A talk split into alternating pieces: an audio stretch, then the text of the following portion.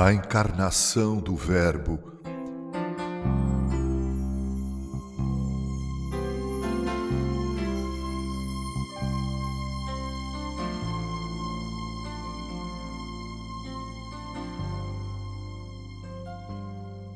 João escreveu no seu Evangelho, no capítulo 1, verso 14, o seguinte: abre aspas, cheio de graça e de verdade e vimos a sua glória, glória como do unigênito do Pai. Fecha aspas.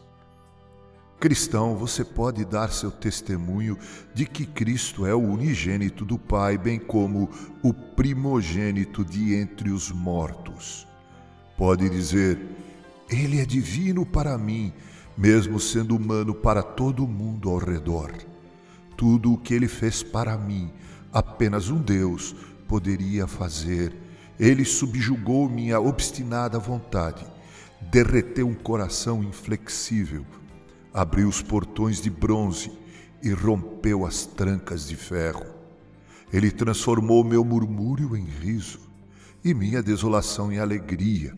Ele levou meu cativeiro cativo e fez meu coração se regozijar de indescritível júbilo e plenitude de glória Deixe que outros pensem dele o que quiserem. Para mim, ele tem que ser o unigênito do Pai. Bendito seja o seu nome. E ele é cheio de graça.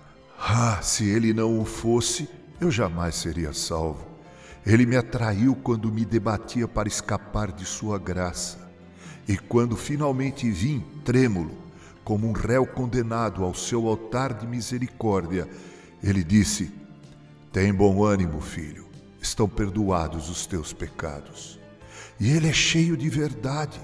Verdadeiras têm sido suas promessas, nenhuma falhou.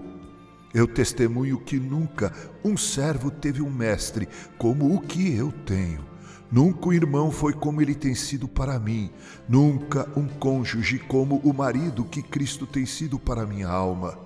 Nunca um pecador teve um Salvador melhor, nunca um enlutado, um melhor consolador do que Cristo tem sido para o meu espírito. Não quero outro além dele. Na vida, ele é minha vida, e na morte, ele será a morte da morte. Na pobreza, Cristo é a minha riqueza. Na doença, ele faz a minha cama. Na escuridão, ele é a estrela, a minha estrela, e na luz, ele é meu sol. Ele é o maná do campo no deserto, e ele será o milho novo da colheita quando chegarmos a Canaã. Jesus é para mim toda graça e nenhuma ira, toda verdade e nenhuma mentira. Ele é cheio de graça e verdade, infinitamente cheio. Minha alma, bendiga o unigênito com toda a sua força, bendiga o Verbo que encarnou Cristo Jesus, o Senhor, que manifestou na terra a glória de Deus o Pai. Assim escreveu Charles Haddon Spurgeon, adaptação Reverendo Mauro Sérgio Aiello, com carinho.